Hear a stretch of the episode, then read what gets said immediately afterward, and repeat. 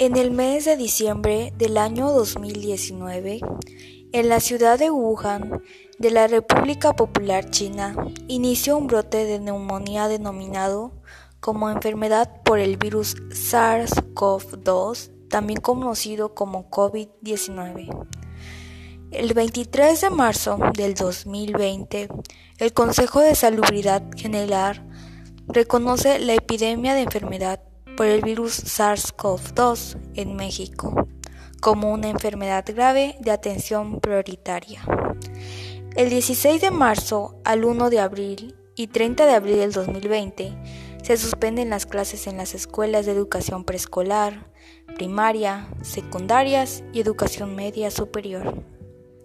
El 14 de mayo de 2020 se define la estrategia para la reapertura de las actividades sociales, educativas y económicas, así como un sistema de semáforo por regiones para evaluar semanalmente el riesgo epidemiológico.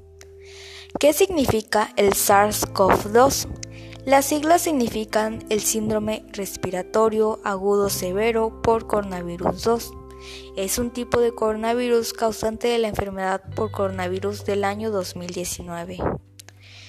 Los síntomas del COVID-19 varían de síntomas habituales, síntomas menos comunes, síntomas graves. En los síntomas habituales está la fiebre, la tos seca y el cansancio. En los síntomas menos comunes están las molestias y dolores, dolor de garganta, diarrea, conjuntivitis, dolor de cabeza, pérdida del olfato o del gusto, erupciones cutáneas o pérdida del color de los dedos de las manos o de los pies. En los síntomas graves está la dificultad para respirar, dolor o presión en el pecho, incapacidad para hablar o moverse. Hechos científicos relacionados al COVID-19 podrían estar el primer tema, el COVID-19 en el océano. Según especialistas del control de ideal, el virus puede pegarse a pequeños organismos subacuáticos y propagarse a través de las corrientes.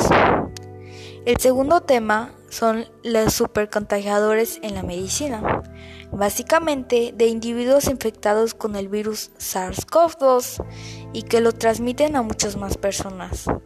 Probablemente el 10% de los casos conducen al 80% de la propagación. El tercer tema, la carne sustentable. Las opciones BY existen y su consumo va al alza. Es un escenario donde la industria procesadora de carne animal está en crisis. Solo en Estados Unidos, 22 plantas procesadoras y animales han cerrado producto de esta pandemia.